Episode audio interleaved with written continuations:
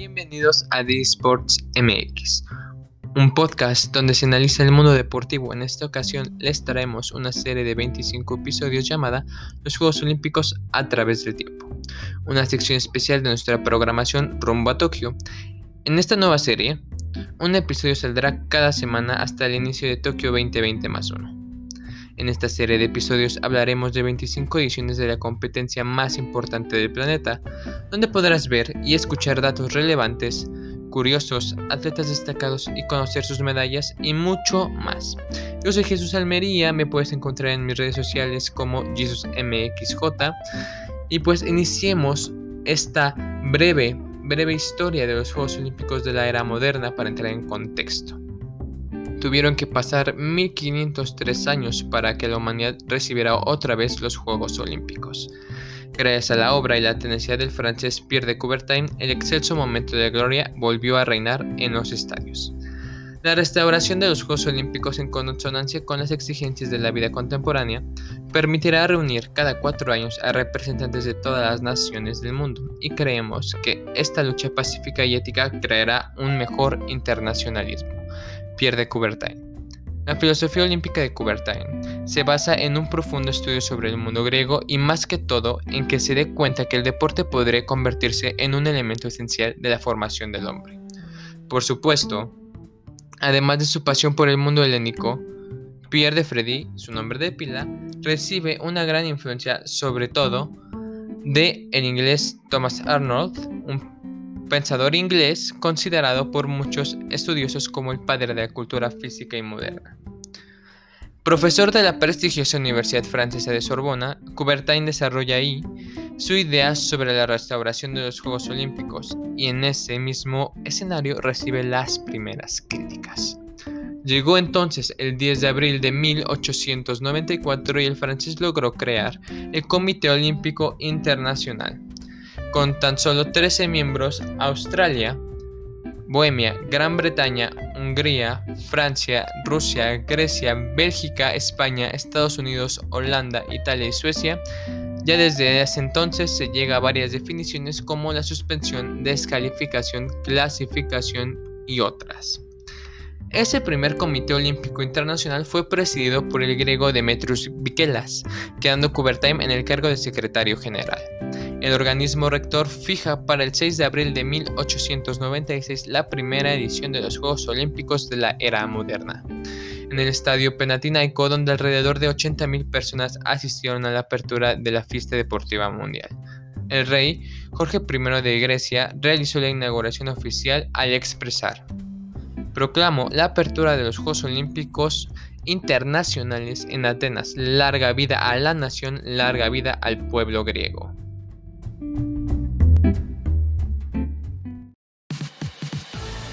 This is Sports MX trae para ti Tertulia del Deporte, el mejor programa de análisis donde se debaten los mejores acontecimientos de la semana deportiva. Interactúa en vivo con los comentaristas solo aquí en This is Sports MX. Todos los lunes a las 10 de la noche, hora del centro.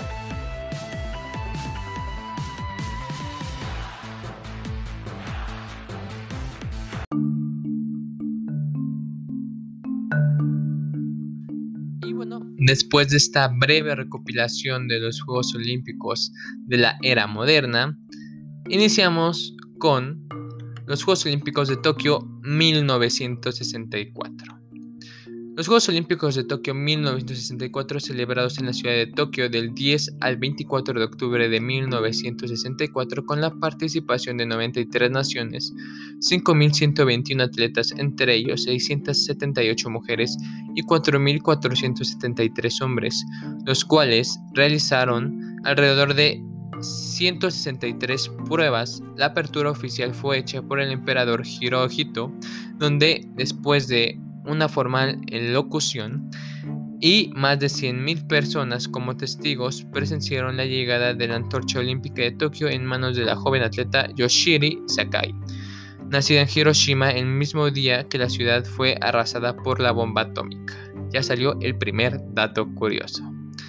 Y pues bueno, los preparativos de dicha, eh, de dicha sede, de dicho evento de los Juegos Olímpicos fue en 1940 cuando los dirigentes deportivos nipones em, habían recibido el, encargo de organizar la más importante competición deportiva, la cual había impedido el estallido de la guerra. Y no había vuelto a pedirlo hasta estar completamente seguros de poder hacer frente a las enormes exigencias que representaba la organización olímpica.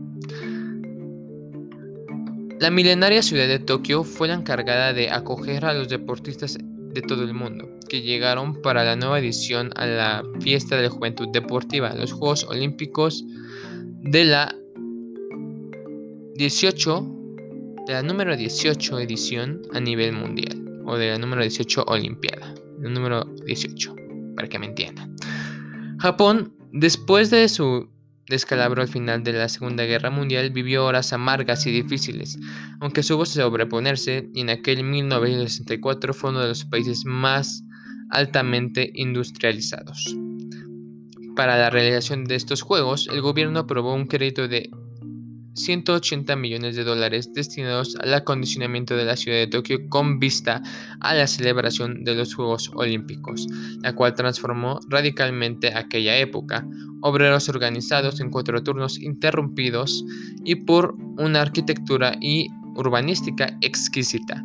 La inversión total de los Juegos bombardeó a los 300 millones de dólares. Las novedades en estos juegos, por primera vez la electrónica entra oficialmente en un juego. Una máquina calculadora releva de forma cada casi instantánea los tiempos logrados por los atletas en, en centésimas de segundos, al mismo tiempo que ordena la clasificación en estos Juegos Olímpicos tras inalcanzables gestiones del país sede que se incluye por primera vez el judo, uno de los deportes nacionales de este país donde todos los nipones se alzaron con medalla de oro, solo el ídolo local Akio Kaminaga, quien fatídicamente para los japoneses fue vencido por el holandés Anton Gesink generando el ambiente de decepción y humillación ante la victoria del extranjero en un deporte considerado como sagrado para los nipones. Norteamérica y Europa esta vez se volvieron algo increíble porque fueron por primera vez los Juegos Olímpicos transmitidos y televisados a color. Y también fue la primera vez en utilizarse la cámara lenta y computadoras para registrar los tiempos exactos de los competidores.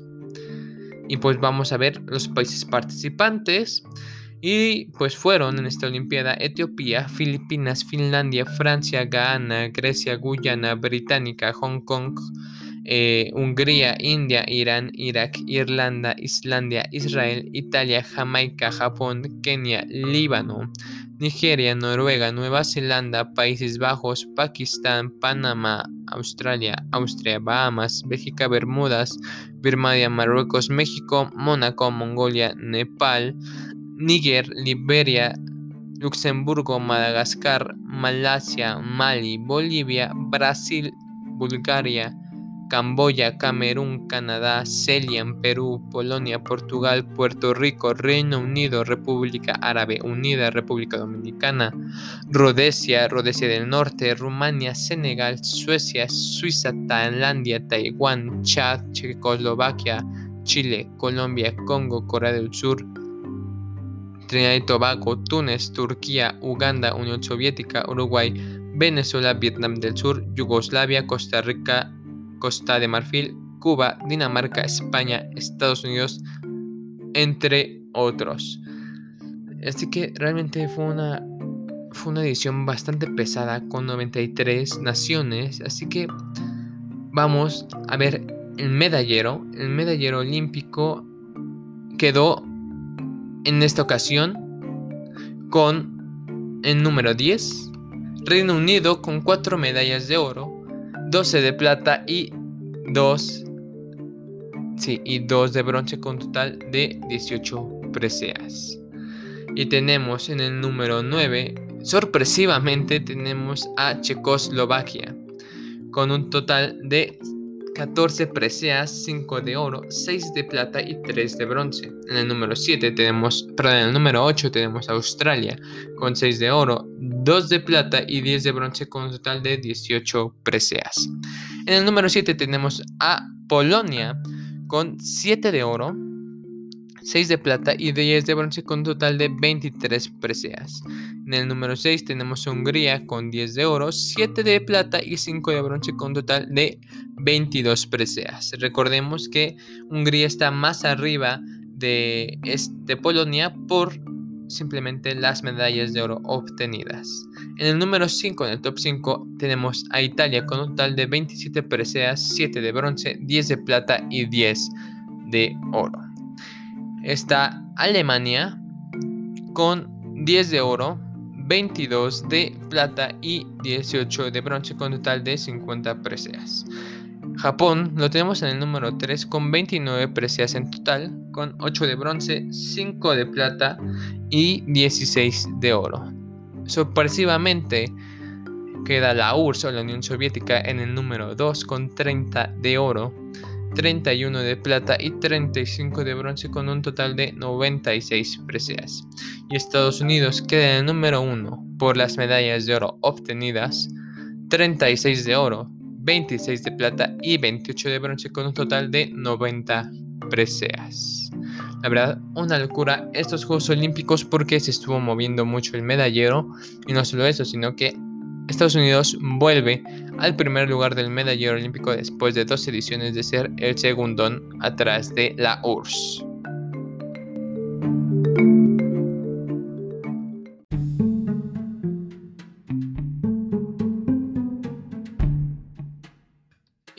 Eh, vamos con los atletas destacados, ¿sí? Eh, la selección femenina de voleibol de Japón, eh, oro en esa disciplina, fue una locura, porque sin duda alguna Japón tiene muy pocas, ¿sí? muy pocas medallas olímpicas en deportes de conjunto y esto, y esto que hicieron la selección femenina de, voleibol fue algo histórico.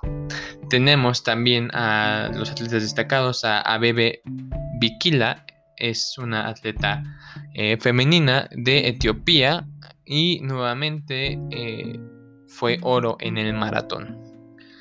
Larisa Latinina de la Unión Soviética ganó dos medallas de oro, dos de plata y dos de bronce en gimnasia artística y se convierte en la deportista más laureada de la historia olímpica, 18 medallas, perdón, hasta que fue superada por el nadador estadounidense Michael Phelps en los Juegos Olímpicos de Londres 2012. Billy Mills, eh, de Estados Unidos, ganador de 10.000 metros en atletismo. Anton Gensink, de Países Bajos, oro en judo, lo que les, eh, lo que les saqué hace, hace unos momentos en, en lo que pasó en, esas, en esa competencia contra el japonés. Eh, el japonés idolatrado ahí en, en, Japón. Y por último tenemos a Bob Ace de Estados Unidos, oro en 100 metros planos y iguala el récord mundial en ese entonces que era de 10 segundos.